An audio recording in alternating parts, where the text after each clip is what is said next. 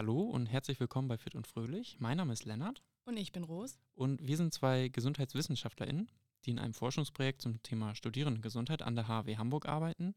Und Woche für Woche, beziehungsweise Folge für Folge, sprechen wir über das Thema Gesundheit, um euch gesundheitsrelevante Themen im Studium näher zu bringen und vor allem um zu schauen, was da eigentlich mit unserer Gesundheit los ist und warum das im Studium überhaupt wichtig ist. Wir haben jetzt zwei Folgen äh, bisher in, in der Kiste, im Kasten und wollen einmal schauen, was wir in der letzten Folge überhaupt ähm, besprochen haben. Vielleicht magst du, Ros, uns da nochmal einen Einblick geben. Ja, gerne. Letztes Mal hatte ich einen relativ großen Redeanteil, weil es um das Thema Resilienz ging. Ich habe äh, vor zwei Jahren oder vor einem Jahr in etwa die Resilienztrainerausbildung bei dem Präventionsprojekt Coruscant gemacht und bin daher sehr bewandert mit dem Thema aktuell und gebe dazu auch Workshops an der HAW selber. Und das Konzept ist ein sozial-ökologisches Konzept von Resilienz. Das heißt, es geht vor allem um den Schutzfaktor soziale Unterstützung. Und letztes Mal haben wir da eben relativ intensiv darüber gesprochen, was ist Resilienz, wie kann ich die Resilienz stärken, welche Rolle spielt das vielleicht im Studium. Und wir haben auch praktische Übungen direkt ausprobiert. Also falls ihr Bock habt, die auszuprobieren, ein bisschen was für euch zu tun, dann ähm, hört mal in die letzte Folge rein und ähm, ja, gebt uns gerne auch einen Kommentar dazu. Genau, schaut natürlich auch gerne die Handouts und das Quiz auf der Plattform an, wenn ihr sowieso schon beim Podcast gelandet seid. Ähm, ja, guckt euch an, was wir da alles so für euch ähm, zur Verfügung stellen. Ähm, worüber wollen wir diese Woche sprechen? Heute haben wir uns für das Thema Abhängigkeit entschieden und haben dort zu, dazu auch ein Interview mit dem Experten, mit einem Experten geführt, beziehungsweise du hast das gemacht. Und ähm, ja, der wird uns heute einiges dazu erzählen. Genau, vielleicht gebe ich da noch einen kurzen Einblick. Wir haben uns total gefreut, dass Herr Sparlinger vom, ähm, ja, vom, äh, von Sucht Hamburg ähm, sich bereit erklärt hat, uns äh, zu begleiten im, im Podcast und uns eine Expertenstimme äh, zur Verfügung gestellt hat.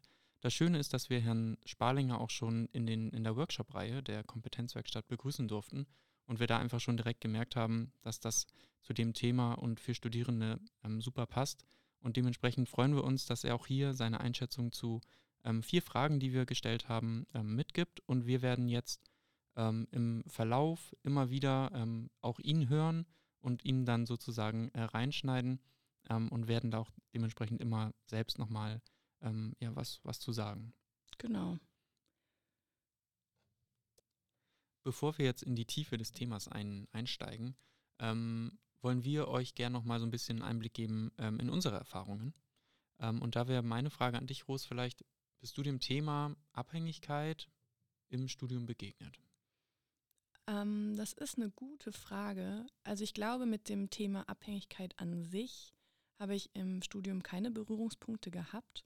Aber natürlich habe ich im Verlauf schon auch Erfahrungen gemacht zu dem Thema äh, Alkoholkonsum. Es ging vor allem in den ersten, zweiten, dritten Semestern viel auch um mit Leuten zusammenkommen. Dabei wurde viel Alkohol konsumiert. Und das sind natürlich alles ähm, natürliche, würde ich mal sagen, ähm, Begegnungen im Studium. Und natürlich ist auch das Thema Cannabis, vielleicht noch andere illegale Drogen ähm, auch ein Thema im Studium. Aber ich glaube, es ist schwierig, eben diese Abgrenzung. Was ist denn jetzt eigentlich Abhängigkeit? Also der Konsum, den kennt man, dazu hat man Berührungen, aber ab wann ist es denn Abhängigkeit? Ja, ich glaube, das ist wirklich der springende Punkt. bei mir war es im Studium im Grunde auch so. Ähm, mit dem Thema an und für sich gefühlt ähm, keine Berührungspunkte gehabt. Aber genau das, was du auch sagst, Alkoholkonsum relativ viel in den ersten Semestern, ähm, was man so mitbekommen hat. Ähm, aber auch so leistungssteigernde Mittel für Klausuren oder für, für andere ähm, ja, Prüfungsleistungen, ähm, das ähm, hat man sicherlich schon mitbekommen. Ähm, und den Punkt, den du gesagt hast mit der Diagnose, das ist, glaube ich, eine, die wir auf jeden Fall heute nochmal beantwortet bekommen äh, von Herrn Sparlinger. Aber bevor wir jetzt zu der Diagnose kommen, wollen wir doch mal schauen, ähm, was ist Abhängigkeit überhaupt? Das ist ja ähm, vielleicht gar nicht so einfach zu greifen. Und da hören wir doch jetzt mal rein, was Herr Sparlinger dazu sagt. Ja, Herr Sparlinger, schön, dass Sie ja hier im Podcast ähm, dabei sind. Wir freuen uns sehr. Und ähm, vielleicht mögen Sie sich einmal vorstellen. Ja, ich bin Peter Sparlinger, ich bin Psychologe, arbeite bei Suchtpunkt Hamburg als Referent und bin dort unter anderem mit den Themen äh, betriebliche Suchtprävention und pathologisches Glücksspiel beschäftigt, aber auch im Grunde mit allen anderen Facetten von Abhängigkeit und Konsumverhalten. Dann lassen Sie uns direkt starten in das Thema, in das Thema Abhängigkeit. Was bedeutet Abhängigkeit? Ja, also äh, gut, dass Sie das so fragen, weil wir im Alltag ja häufig davon ausgehen, dass wir, ähm, dass wir wissen, was wir ähm, meinen, wenn wir ähm, sagen, wir sind süchtig nach irgendetwas oder wir sind abhängig von, begegnet uns ja relativ häufig. In der Werbung habe ich es gestern noch gehört, da ging es um einen, um einen Saft, äh, der ähm, angeblich süchtig machen soll. Oder auch so im allgemeinen Sprachgebrauch, ähm, in, in Liedern begegnet uns das, äh, das Wort. Ähm, wenn wir von Abhängigkeit oder Sucht sprechen, dann meinen wir damit eine Diagnose einer psychischen Erkrankung. Ähm, und so eine Diagnose sollten wir im Alltag nicht stellen. Das machen äh, Fachfrauen, Fachmänner, Therapeutinnen, äh, Ärztinnen. Wir können im Alltag allenfalls ein äh, Verhalten beobachten, das uns zum Beispiel an ein Alkoholproblem denken lässt äh, und können auch daraufhin mit jemandem ins Gespräch kommen, unsere Hilfe anbieten.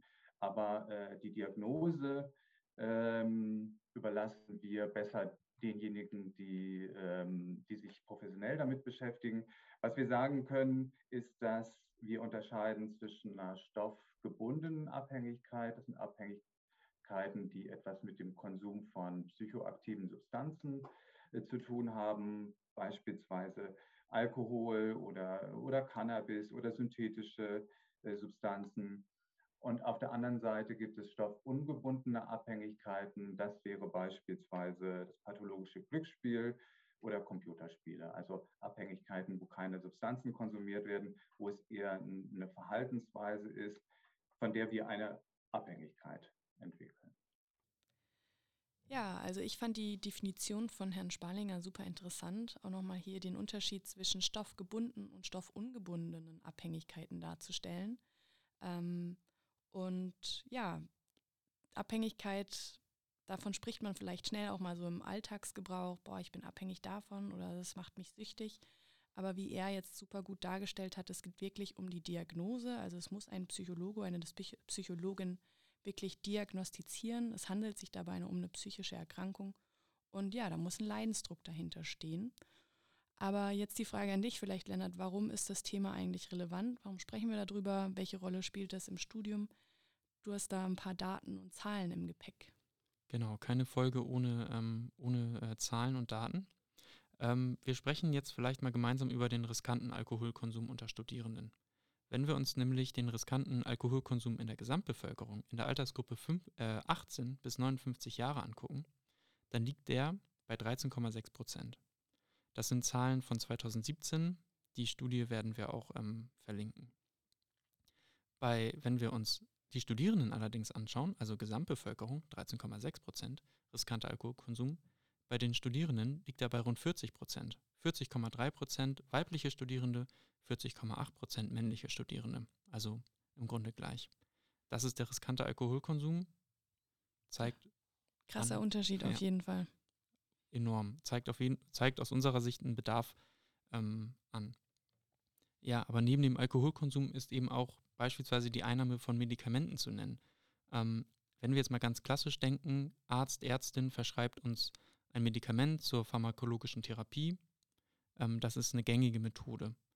Ähm, einige Substanzen werden allerdings missbraucht. Wenn wir darüber hinaus ähm, schauen, die werden eben nicht nur für die Behandlung genutzt von einem Symptom, von einer Krankheit, sondern zur Stresskompensation oder zu dem Erhalt ähm, von unserer oder der Leistungsfähigkeit. Und hierbei sind eben Schmerzmittel von besonderer Bedeutung, die zwar durch ärztlichen Rat verschrieben werden können, aber eben auch häufig ohne Verordnung eingenommen werden. Bei den Medikamenten verzichten wir jetzt mal auf den ähm, Vergleich zwischen den äh, Geschlechtern, betrachten dafür mal Fächergruppen im Studium.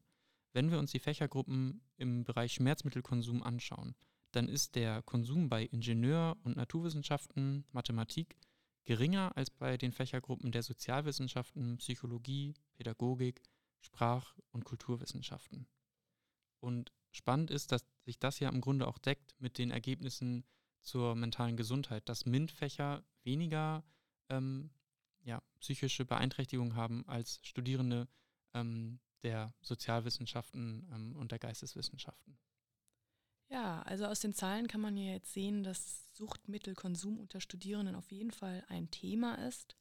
Und Herr Sparlinger wird uns jetzt im Folgenden einmal erzählen oder aufzeigen, ab wann oder beziehungsweise wir hatten ja gerade gesehen, dass Abhängigkeit eben eine diagnostizierte psychische Erkrankung ist. Und nach welchen Kriterien diese diagnostiziert wird, das wird uns jetzt einmal Herr Sparlinger erklären.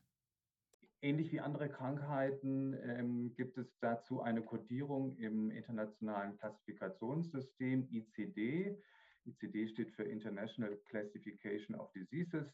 Wird, von der WHO wird es herausgegeben und ist in Deutschland ja die Grundlage auch für unsere Einteilung von Krankheiten. Und ähm, typisch für eine Abhängigkeit ist einmal das starke Verlangen nach einer Substanz oder nach einem bestimmten Verhalten, also ein starker Drang auch danach, das, dieses Verhalten auszuführen. Ähm, die Schwierigkeit, die Kontrolle das, äh, darüber zu erlangen.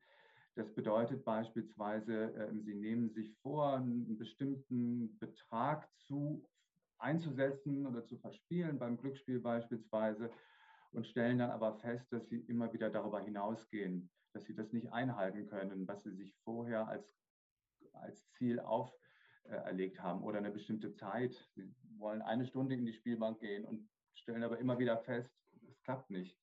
Oder bei einem Glas Bier bleiben. Also so, so ein ähm, Kontrollverlust, der sich ähm, einschleicht, auch ein wichtiges äh, Kennzeichen von einer Abhängigkeit.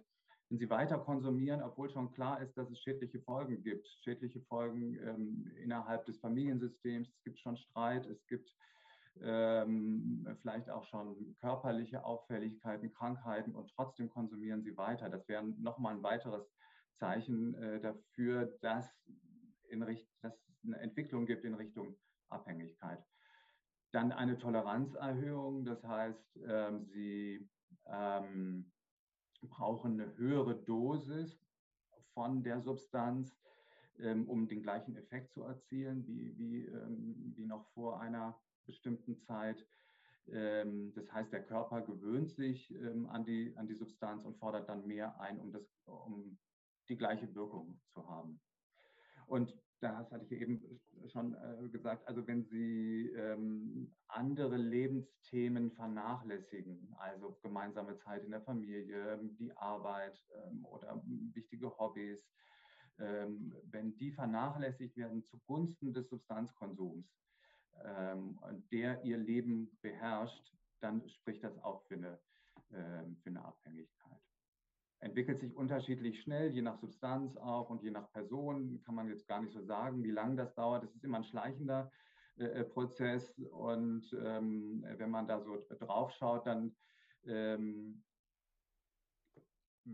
kann man im Grunde immer nur so eine Momentaufnahme machen und sagen, das ist jetzt ein, ein, kritisches Konsumverhalten oder das ist schon, es geht schon in Richtung Substanzmissbrauch oder es liegt tatsächlich schon eine schon eine Abhängigkeit vor. Da muss man äh, tatsächlich dann auch da nochmal äh, noch differenzieren und das ist am besten aufgehoben in äh, sozusagen professionellen Händen. So, nicht, dass wir anfangen, uns hier jetzt selbst zu diagnostizieren, aber zumindest hat uns Herr Sparlinger jetzt einmal die Diagnosekriterien vorgestellt. Das waren sechs, glaube ich. Ja. Und ähm, ja, hat ganz konkret gesagt, starkes Verlangen oder ein Drang danach, Kontrollverlust, Bewusstsein darüber, dass es eine schädliche Wirkung hat und so weiter und der Konsum dennoch erfolgt. Es gibt auch im Internet Selbsttests, die man ähm, durchführen kann, um eben so einen Eindruck davon zu bekommen, ist mein Verhalten jetzt ähm, ja, ein Abhängigkeitsverhalten oder bin ich noch im Rahmen drin? Die habe ich mir mal angeschaut. Die kann man ganz einfach auch auf der Seite von Sucht Hamburg finden und dort einmal Selbsttests durchführen. Die habe ich selbst mal ein bisschen durchgeschaut. Es ging einmal hier um Cannabiskonsum. Ich habe einmal den Test zu Alkoholkonsum gemacht und ähm, im Bereich Internetkonsum. Und ähm, ja, die waren nicht allzu lang. Man konnte die relativ schnell und zügig durchmachen und kriegt am Ende eben eine relativ ausführliche Einschätzung darüber, wie ich mich eigentlich gerade verhalte und ob das gesundheitsschädlich oder gesundheitsneutral ja, ist, sage ich mal.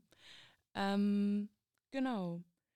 Was ich nochmal wichtig finde, und das hat er ja auch beschrieben, es handelt sich bei einer Abhängigkeit nicht um hier, da, um die Zeit hat es angefangen, sondern es ist immer ein schleichender Prozess, sodass man am Ende gar nicht richtig weiß, was war jetzt eigentlich der Ursprung dieser ja, Verhaltensweise. Das bringt uns im Grunde zur nächsten Frage. Ähm, ich habe Herrn Sparlinger nämlich gefragt, wie Abhängigkeit überhaupt entsteht. Ich würde sagen, wir hören mal rein. Ja, da kommt es ein bisschen darauf an, mit welchem Fachblick man auf das Thema schaut, also aus welcher Fachrichtung. Neurowissenschaftler, Neurowissenschaftlerinnen würden sicherlich betonen, dass zum Beispiel durch häufiges Trinken von Alkohol im Gehirn auf neuronaler Ebene ein Gewöhnungs- und Toleranzeffekt entsteht, dass das Belohnungssystem sich verändert, sodass dann irgendwann immer mehr von der Substanz benötigt wird, um die gleiche Wirkung zu erzielen. Also dass ganz viel auf der, auf der äh, neuronalen Ebene ähm, passiert, was erklärt, wie eine Abhängigkeit entsteht. VerhaltenstherapeutInnen ähm, schauen eher so von außen auf den Menschen und sagen, ähm, das ist im Grunde ein Lernvorgang, der anfangs positiv verstärkt wird, der Konsum. Das heißt, sie, ähm, ich bleibe jetzt mal beim Alkohol, weil das ja auch so die Substanz ist, die uns am meisten äh, beschäftigt. Ähm, anfangs ähm, erleben Menschen das eher als Vorteil, Alkohol zu trinken, gehören dann vielleicht zu einer Gruppe dazu oder es entspannt sie. Ähm, und Nachteile sind da erst nochmal gar nicht so deutlich spürbar, beziehungsweise die Vorteile äh, überwiegen. Also auch wenn mir vielleicht schlecht geworden ist vom Alkohol, die gemeinsamen Geschichten dann am nächsten Tag mit meiner Freundesgruppe oder ähm, oder auch ja die das, ähm, das dass man eine Gemeinsamkeit hergestellt hat und immer wieder herstellen kann, das, das überwiegt dann. Und dann wird das wiederholt und dann wird ähm, immer wieder konsumiert, vielleicht auch regelmäßig konsumiert. Und dann kann man in eine Phase kommen, wo ähm, vor allem konsumiert wird, um Entzugserscheinungen, die irgendwann auch auftreten, nicht zu spüren. Also da geht man dann schon stark in so eine, in so eine Abhängigkeit äh, herein. Also das sind verschiedene Fachrichtungen, die sich aber ergänzen. Und was allen Fachrichtungen gemeinsam ist, ist, dass sie Abhängigkeitsentwicklung als, ähm, als Prozess äh, ansehen. Und auf diesen Prozess wirken Schutzfaktoren und Risikofaktoren ein, die erklären können, ob sich jemand in Richtung Abhängigkeit entwickelt. Ähm, Schutzfaktoren wären beispielsweise, wenn ich ein gutes soziales Netzwerk habe, Menschen, die einen Blick auf mich haben, ich selber gut für mich sorgen kann, wenn ich selber in der Lage bin, bei negativen Gefühlen mich zu regulieren, äh, dann schützt mich das davor, psychoaktive Substanzen zu konsumieren, um mich wieder ähm, ja, um mich zu regulieren, um, um wieder in entspannten, guten Zustand zu kommen, dann bin, wenn ich diese Schutzfaktoren habe, dann bin ich darauf nicht so angewiesen, dass ich äh, Substanzen brauche. Risikofaktoren wären einschneidende negative Lebensereignisse. Ähm, das können Trennungen, Todesfälle sein, also äh, irgendetwas, was mich aus meiner Mitte äh, reißt. Ähm, ein Umfeld, in dem viel getrunken wird, in dem das normal ist, viel, äh, viel zu trinken, das vielleicht auch sogar eingefordert wird von, äh, von Gleichaltrigen. Ähm, niedriges Selbstbewusstsein. Also das sind alles ganz unterschiedliche Risikofaktoren. Und dann kommt es so darauf an, wie die äh, wie die so zusammenwirken und wie auch die Verfügbarkeit ist von, äh, von den Suchtmitteln, äh, welchen ich da überhaupt begegne und, und welchen nicht. Und ja, einige Menschen entwickeln dann eine, eine Abhängigkeit und da ist es natürlich wichtig, dass man denen auch Hilfe zukommen lässt. Zu der Frage, wie entsteht Abhängigkeit eigentlich, hat uns Herr Spalinger ja jetzt gerade einen Einblick geliefert. Er hat dargestellt, dass es unterschiedliche Perspektiven darauf gibt, also einmal diese neurologische, aber auch verhaltenstherapeutische. Und was diese Perspektiven alle gemeinsam haben, ist eben, dass es sich um einen Prozess handelt. Und ähm, er hat ja auch dargestellt, dass äh, verschiedene Faktoren dabei eine Rolle spielen, wie ja eben Schutzfaktoren und Risikofaktoren und hat die aber relativ allgemein gefasst. Mich würde jetzt natürlich interessieren, beziehungsweise uns interessiert jetzt, was können solche Faktoren denn im Studium sein? Genau, und da hake ich direkt mal ein. Äh, wir haben, glaube ich, in der ersten Folge im, zum Thema Gesundheitskompetenz auch schon über ähm, Belastung im Studium gesprochen. Und da ist so irgendwie die größte, die da zu nennen ist, ähm, eine Umbruchssituation. Und das ist eigentlich nicht nur aufs Studium zu münzen, sondern immer, wenn wir im Leben eine Umbruchssituation erleben, sei es vielleicht ein Umzug in eine andere Stadt, ähm, der Sprung vom Kindergarten in die Schule, der Sprung von der Schule in die Arbeitswelt oder ins Studium, ähm, vielleicht aber auch der Sprung ähm, vom der Arbeitswelt in die Rente. Ähm, die stellt uns immer vor Herausforderungen.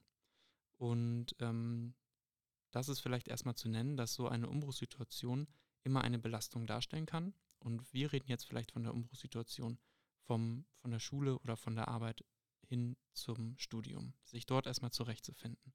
In einer neuen Stadt, im Studium Kontakte zu knüpfen, aber auch ähm, die Inhalte verstehen, sich ähm, in dem Konstrukt Universität oder Hochschule zurechtzufinden. Ähm, das ist am Anfang äh, gar nicht so einfach und äh, kann äh, eine Belastung darstellen. Weitere Belastungen im Studium sind ganz klassische Prüfungssituationen, Prüfungsleistungen. Die Prüfungsphase ist ganz klassisch mit Prüfungsängsten auch verbunden. Ähm, aber auch die finanzielle Situation unter Studierenden äh, kann eine Belastung darstellen, ähm, ist sicherlich auch zu nennen. Und was wir nicht vergessen können, weil wir ähm, da mittendrin sind, ähm, Belastung durch die Pandemie, Einsamkeit, soziale Isolation, das Fehlen von sozialer Teilhabe. Ähm, das sind alles Dinge, die wir als Belastungsfaktoren nennen, wenn wir ja, uns im Bereich Studium äh, bewegen. So, jetzt haben wir einen Blick auf die ähm, Belastung im Kontext Studium geworfen und vielleicht magst du, Ros, uns was zu den Ressourcen sagen. Mhm. Da kommen wir ja eigentlich auch nochmal auf das zurück, worüber wir bei der letzten Folge gesprochen haben zum Thema Resilienz. Also was sind Faktoren, die mich unterstützen, beziehungsweise die mir dabei helfen, meine Gesundheit zu erhalten. Und die sind auch super vielfältig und die kann man in der Regel auch stärken. Und um ein paar Beispiele zu nennen, das kann ja sein, ähm, mein soziales Umfeld, dort finde ich meine Unterstützung, dort kann ich, fühle ich mich geborgen, dort ähm, kann ich mich hinwenden, wenn ich mich nicht gut fühle. Das können Hobbys sein, sei es irgendwelche sportlichen Einheiten, irgendwelche kreativen Einheiten, die mir irgendwie helfen. Und ja, auch ich selbst sozusagen meine persönlichen Eigenschaften, gehe ich vielleicht in Stresssituationen humorvoll damit um, habe ich verschiedene Bewältigungsstrategien wie ja, Selbstregulation, Selbstkontrolle, das sind alles Faktoren, die mir dabei, die mir dabei helfen, ähm, meine Gesundheit zu erhalten und nicht ja, in dieses Muster der Abhängigkeit zu geraten. Ja, und jetzt haben wir kennengelernt, ähm, was Abhängigkeit überhaupt ist, ähm, wie man Abhängigkeit diagnostiziert und ähm, wie Abhängigkeit entstehen kann. Was wir jetzt uns noch anschauen wollen, und da würde ich ähm, Herrn Sparlinger sozusagen wieder um sein Wort bitten, ähm, was sind mögliche Lösungen, ähm, was sind Unterstützungsangebote, ähm, zum Thema Abhängigkeit. Da hören wir jetzt direkt mal rein. Super. Zunächst einmal können ja alle Menschen, deshalb finde ich auch, dass das Thema Sucht und Abhängigkeit wirklich alle was angeht, können ja alle viel dafür tun, dass wenn wir momentan nicht von einer Abhängigkeit betroffen sind, dass es so bleibt. Also wir können einmal schauen, dass so, wie wir mit unserer Belastung beispielsweise umgehen, ähm, ob wir ähm, da genügend äh, Möglichkeiten haben, uns immer selber zu regulieren beispielsweise. Also dieses ganze Thema Stress und, äh, und, ähm, und psychische Belastung, wenn man sich darum kümmert, hat man im Grunde schon viel getan, um auch eine, eine Abhängigkeitsentwicklung vorzubeugen. Das würde ich mal so sozusagen so vor, äh, vorschieben. Ähm, und ähm, dann natürlich so der kritische Blick auf das Konsumverhalten. Also wenn ich ähm, Alkohol trinke, es gibt ja auch Menschen, die ähm, trinken, gar, trinken gar nichts oder äh, konsumieren keine psychoaktiven Substanzen. Wenn ich das aber tue, ähm, dann wirklich mal kritisch zu schauen, ähm, wie viel ist das eigentlich, in welchen Situationen trinke ich, haben sich da schon bestimmte Funktionen ähm, eingestellt, dass ich zur Entspannung immer ein Bier trinke. Kann ich das auch mal weglassen oder bin ich darauf angewiesen? Also, dass man da mal kritisch drauf schaut. Da gibt es auch im Internet und auch über unsere Website äh, äh www.sucht-hamburg.de ähm, finden Sie da ähm, Hinweise auf Selbsttests, äh, die man mal durchführen kann, um so eine Einschätzung zu bekommen, äh, wie ist eigentlich mein Konsumverhalten momentan.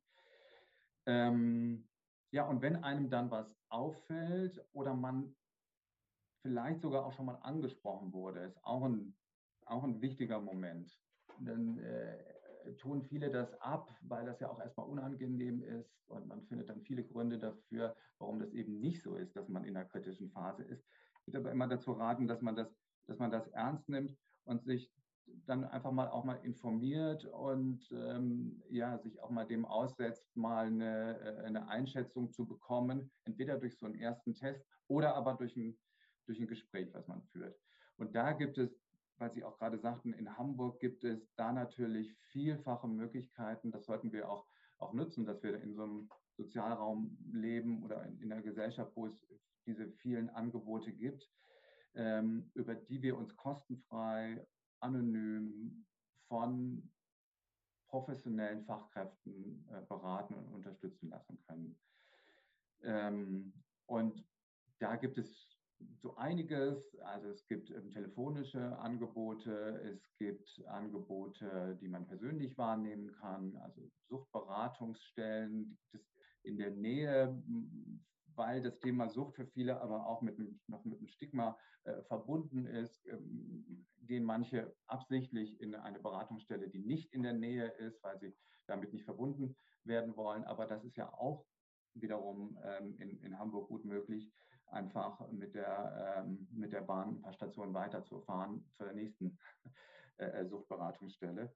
Und ähm, die Personen, die dort ähm, beraten, die haben ja mit den unterschiedlichsten Menschen ganz viel Erfahrung, auch mit denjenigen, die zum ersten Mal so eine Beratung in Anspruch nehmen und sich vielleicht auch erst nochmal unwohl fühlen. Ähm, also da wird man dann ganz schnell, aber auch in dieser Situation dann ähm, abgeholt. Und ich hab, bin ja schon länger jetzt auch so in diesem Bereich, eigentlich noch niemanden getroffen, der oder die gesagt hätte, nach so einem äh, Beratungsgespräch, das hat sich jetzt überhaupt nicht gelohnt oder da war jetzt gar nichts dabei, was, äh, äh, was ich nicht schon vorher gewusst hätte. Es lohnt sich, lohnt sich im Grunde immer, auch wenn man sich Gedanken macht um eine andere Person. Es geht ja nicht immer nur um, um einen selbst. Ähm, also ganz oft es geht der erste Anstoß bei einer Veränderung oder bei einer Entwicklung in, in, in Richtung äh, Verbesserung äh, von anderen aus, von Familienangehörigen, von Freundinnen, Freunden, denen etwas auffällt und die sich dann beraten lassen, lassen und dann ins Gespräch kommen mit der betreffenden Person. Und das ist dann wieder ein, ein langer Prozess häufig, ähm, bis die dann sich dann auch in so eine ähm, Beratungsstelle begibt ähm, oder sich vornimmt, etwas zu verändern.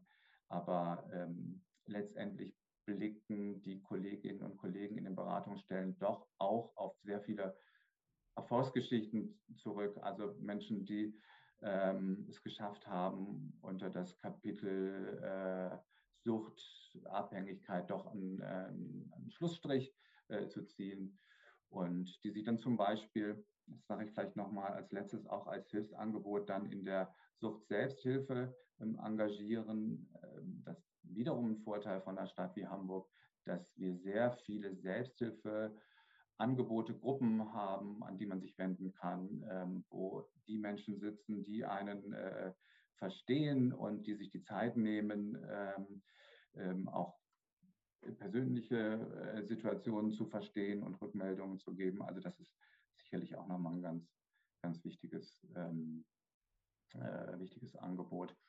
Und was so äh, vielleicht so den ersten Kontakt zum Hilfesystem angeht, da würde ich sagen, über unsere Website www.sucht-hamburg.de ähm, finden Sie da alle notwendigen ähm, Adressen. Ähm, letztendlich ist es aber auch so, dass wenn Sie in eine Suchtberatungsstelle gehen, dass die sich wiederum dort auch mit dem ganzen System auskennen und auch so eine Art Lotsenfunktion übernehmen können und einen dann auch da in die richtige äh, Richtung dann äh, schubsen sozusagen.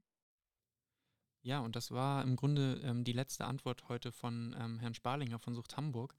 Und ich spreche mal für uns beide. Wir sind total dankbar, dass wir eine Expertenmeinung zu dem Thema hatten, ähm, weil wir beide einfach äh, keine ExpertInnen auf dem Thema sind und uns da sehr freuen, dass wir da dementsprechend auch einen ähm, tollen Input ähm, gehabt haben.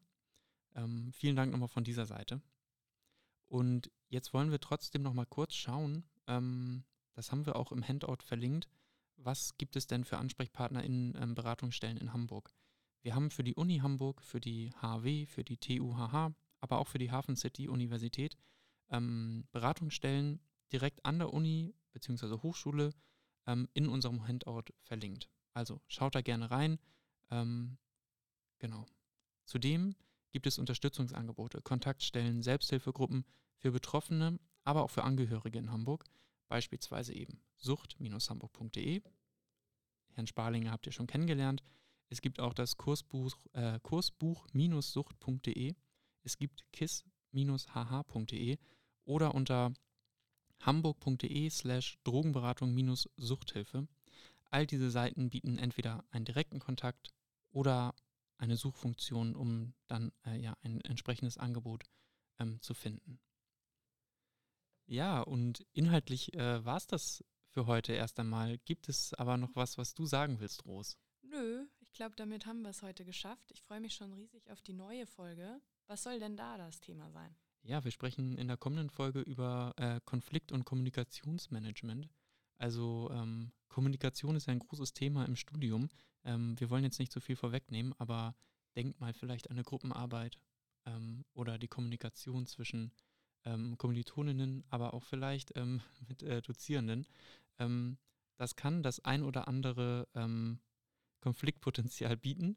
und wir wollen darüber reden, nächste Woche, beziehungsweise in der nächsten Folge. Und unbedingt reinhören. Das ist eigentlich das perfekte Schlusswort. Aber ich muss natürlich noch eine vernünftige Abmoderation machen. Das, gehört ja dazu.